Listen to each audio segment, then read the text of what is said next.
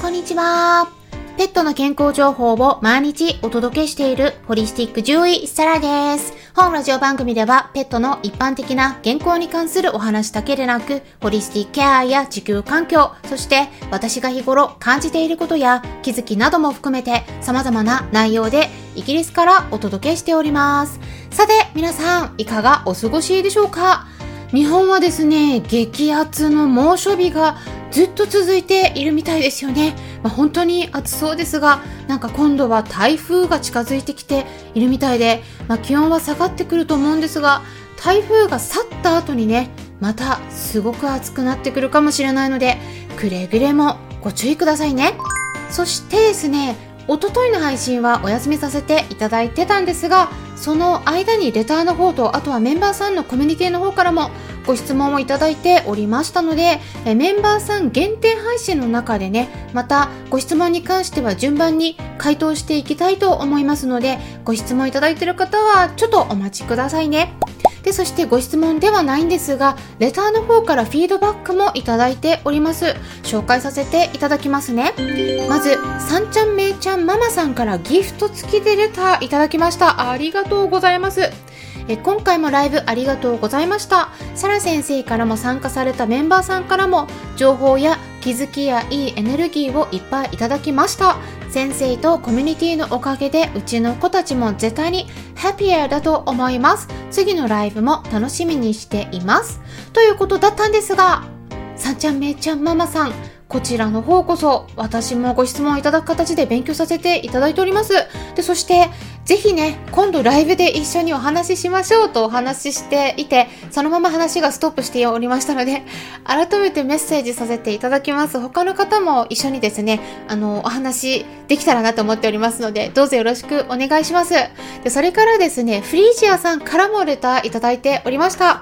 サラ先生、フリージアです。ここのところ過去の配信を探して聞いているのは私です。笑い。何回か前の配信で、サラ先生がスタンデー FM のホーム画面の虫眼鏡からワードを入力すると検索できますよとおっしゃっていたので、早速いろいろと検索しては聞いてみています。いろんな作業をしながら聞いているので、メモしたい内容の時は何度も聞いたりしています。いつも配信ありがとうございます。ということだったんですけれども、わ、こういうフィードバックとっても嬉しいですね。そう、最近はですね、スタンデー FM の検索機能が以前よりも格段に良くなって見つかりやすくなっているんですよね。ハッシュタグもつけるようにしているので、まあ、病気の名前とか関連がありそうなワードで検索してみると見つかると思いますので、ぜひ他の方もやってみてください。ちなみにですね、私の限定配信の方をまとめて一気に聞きたい場合は、ハッシュタグをつけてから、サラ先生の限定配信というワードで入力して検索したら放送のところでずらっと出てくるようになります。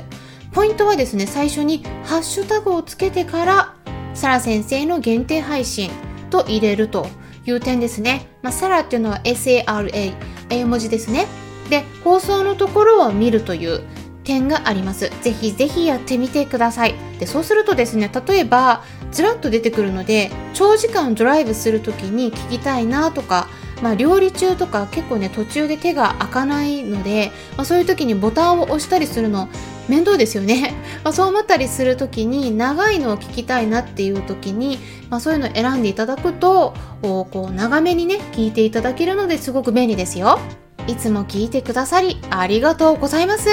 そしてですねもう一つレターがありました。メンバーの久美です。サラ先生カンパネーラちゃんお疲れ様でした。抜歯したら痛くないですね。早く良くなりますように。今回うちの3猫を確認したところ、一番小さい3歳のマンチカンの女の子の下の歯が歯を覆いかぶさるように赤くなっていましたので、昨日受診してきました。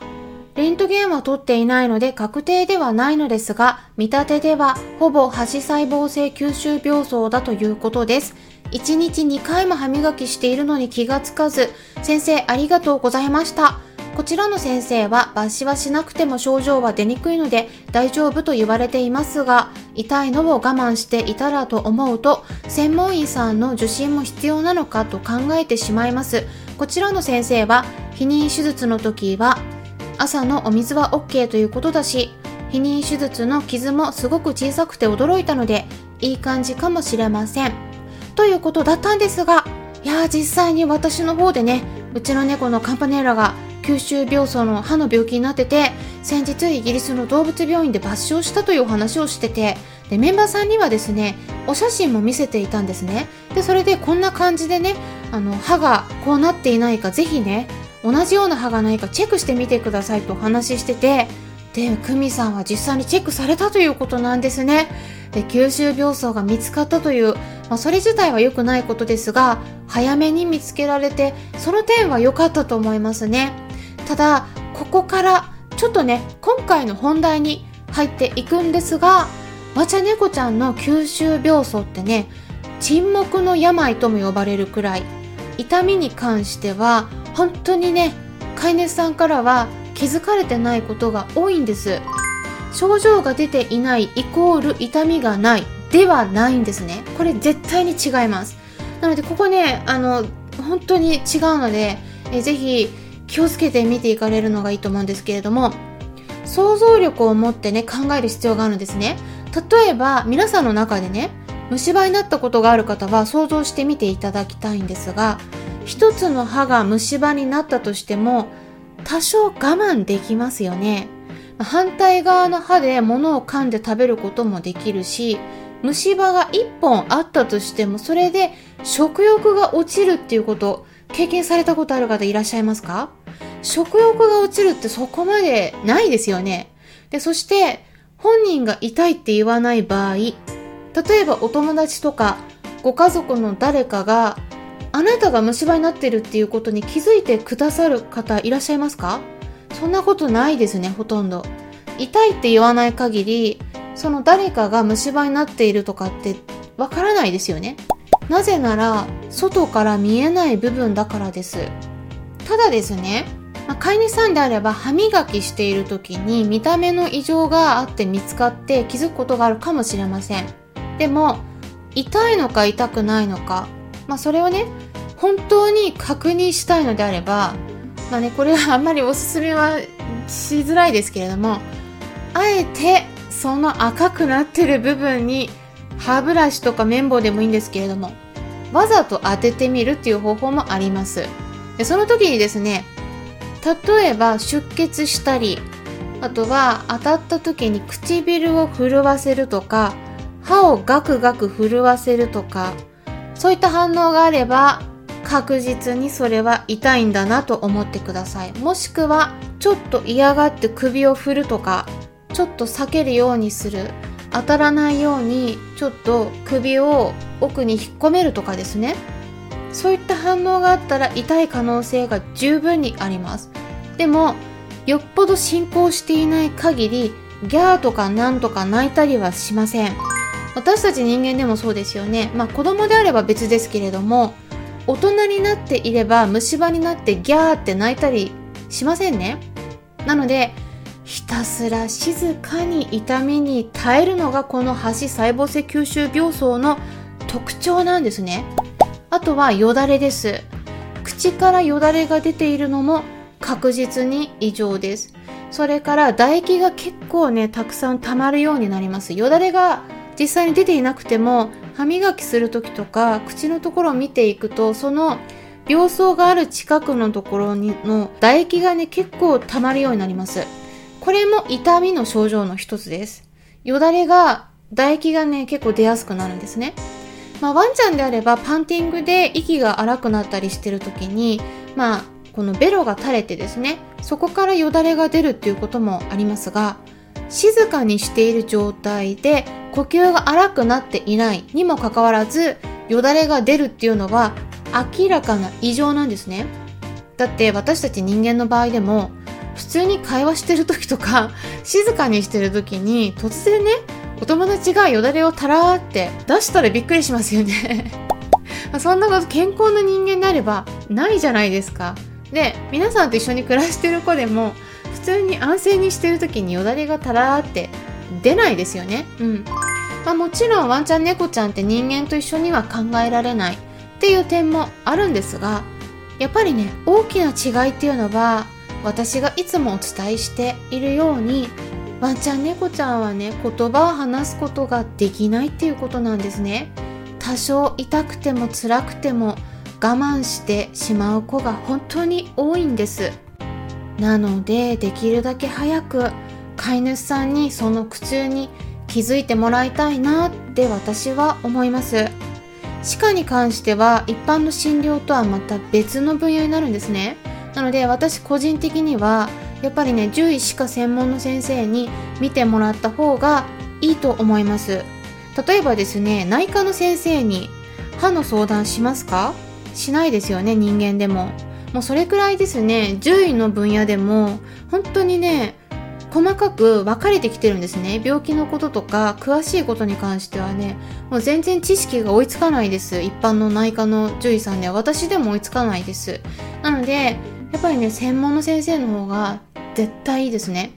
で以前もねお伝えしてるように猫ちゃんの歯科に関してはやっぱね失敗例があるんですね。これ日本の飼い主さんから何度もお伺いしています。でその場合はですね1回の抜種の処置で本当は済むところが2回の処置が必要になったりしているのでお金も負担も倍になりますから、まあ、動物病院はねきちんと選んであげた方がいいと思います、まあ、もちろんですねきちんと抜歯できてるところもあるんですね一般の動物病院で。だからあの失敗例は一部です。全員が失敗してるわけではないんですけれどもやっぱりそういうリスクがあるよっていうことでお話ししています。でそして沈黙の病ってね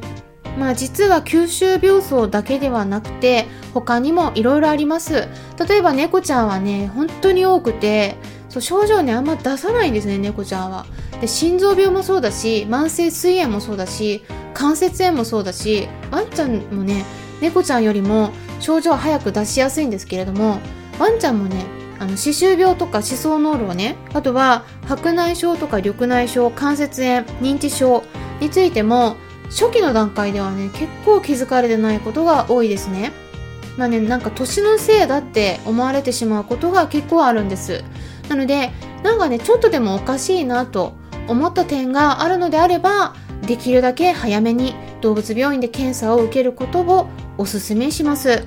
でうちの猫カンパネーラの歯が今回2本抜歯になったんですね。でも2本目はね私が見ても見た目は全く異常のない歯でした。2本目の歯はねもう歯磨きしてても全然気づかなかったんです私でも気づかなかったんです。